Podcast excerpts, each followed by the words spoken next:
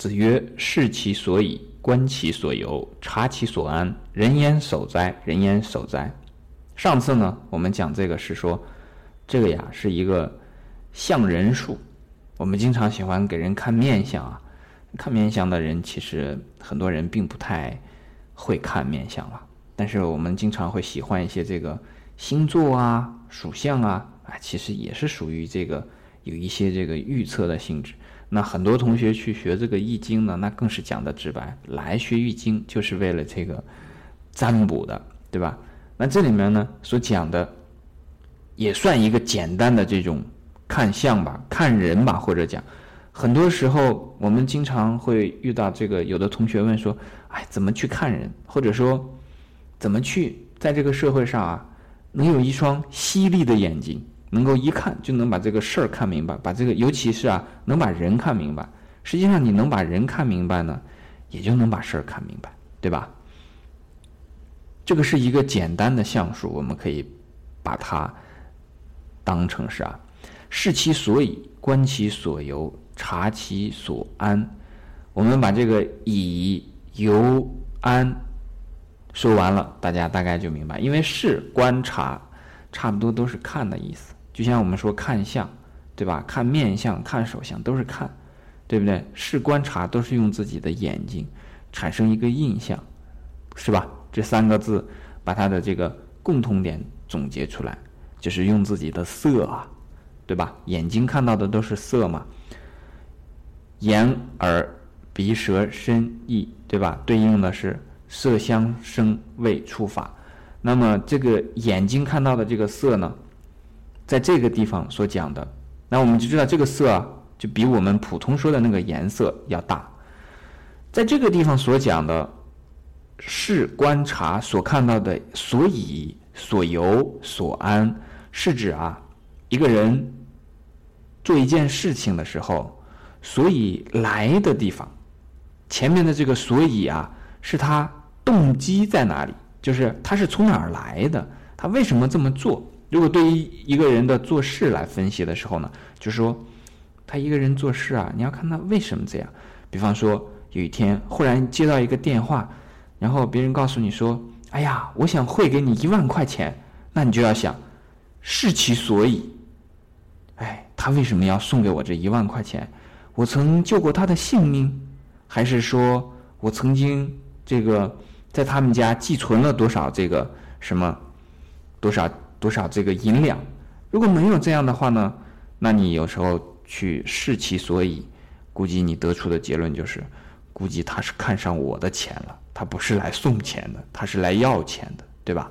那视其所以，如果你能找到他的动机呢？那基本上这个第一点就确定了，找不到动机，那你就要继续找，是吧？就要继续试，继续试其所以。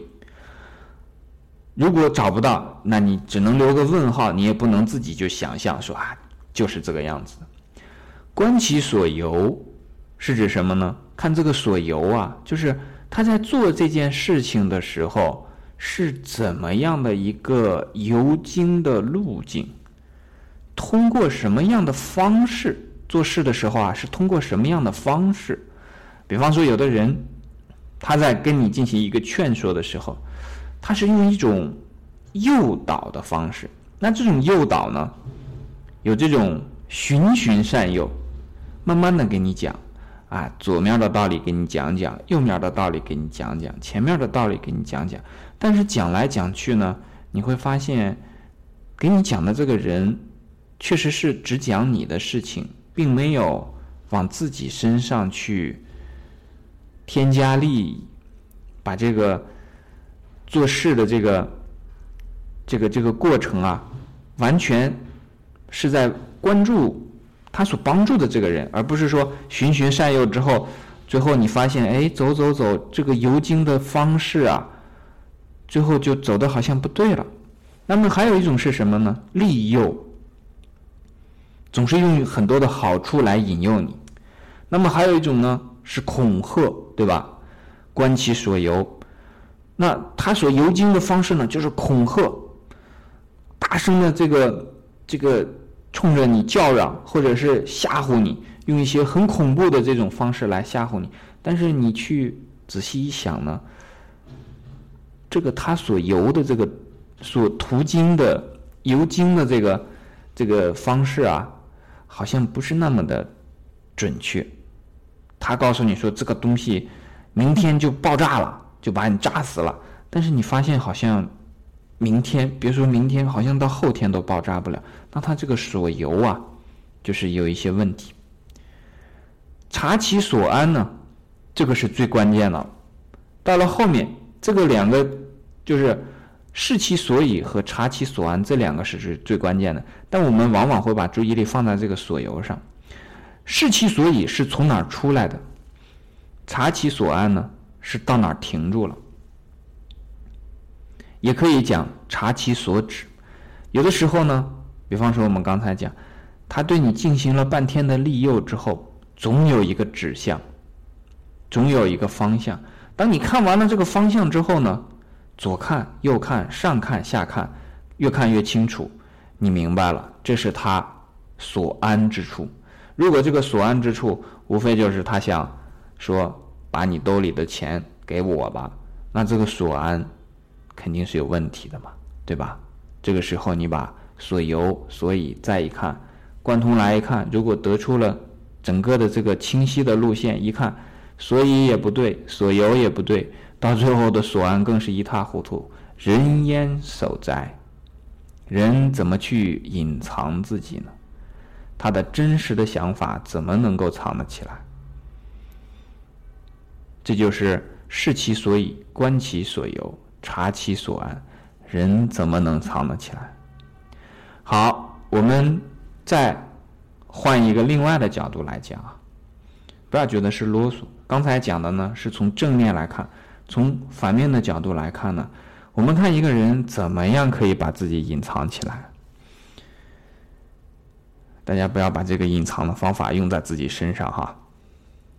我是告诉你说，他反面的时候是怎么样的这个这个隐藏法。第一个呢。隐藏他的这个动机。第二个呢，就是隐藏他的这个所采取的方式，障眼法。最后呢，就是隐藏他最终的目的，隐藏他的所安。啊，这是一种隐藏。还有一种是什么隐藏呢？就是说自己把这个真相给隐藏起来了。这个我们要好好学，因为这个是我们经常容易犯的错。什么时候会有人被骗？往往都是因为自己的眼睛被蒙蔽了，视不见其所以，观不见其所由，察不见其所安。那既然看不到这些东西，那他看到了什么呢？他看到的是自己的贪欲，看到的是自己的愚痴。看到的是自己的自高自大。为什么这么讲呢？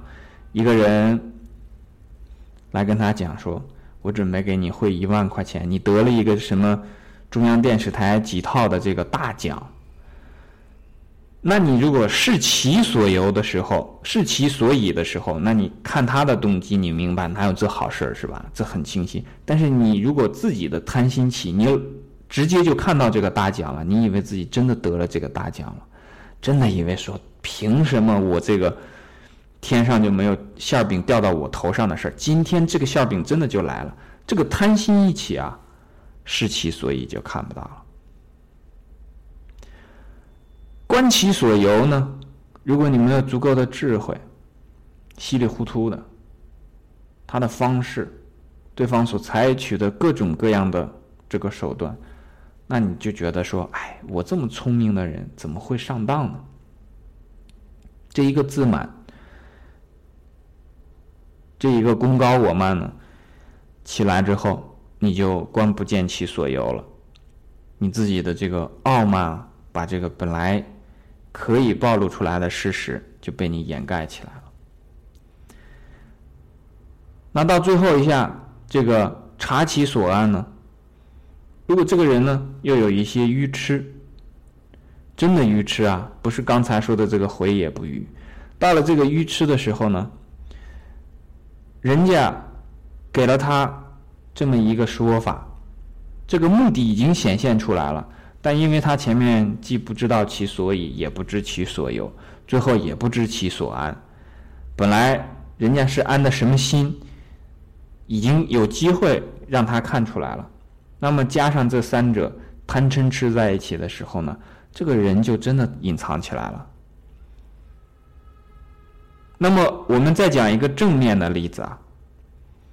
正面的例子就说一个人啊，一个好人站在你面前，你看他的这个做这个事情的动机，找不到你就得去找，找到之后你就会明白哦，他原来是这个原因来做这件事情。那么再看他所采用的方式，对吧？我们说过不要听别人说什么，你看他做什么，对不对？观其所由，你看他究竟做的事情是什么，对不对？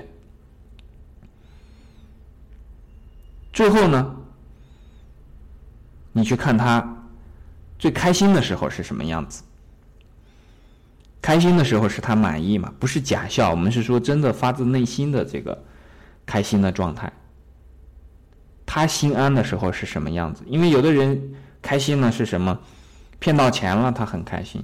那有的人呢，这些东西对他来讲可能并没有什么反应，他可能只是在这个经意之间，别人不太注意的时候，哎，他会有自己的一丝安心的那个状态呈现出来。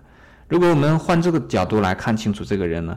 那你可能就会分清楚啊，这是君子还是小人。那这个时候呢，这句话我们学完了之后，如果能退而省其思，亦足以发也，那这句话就没有白学。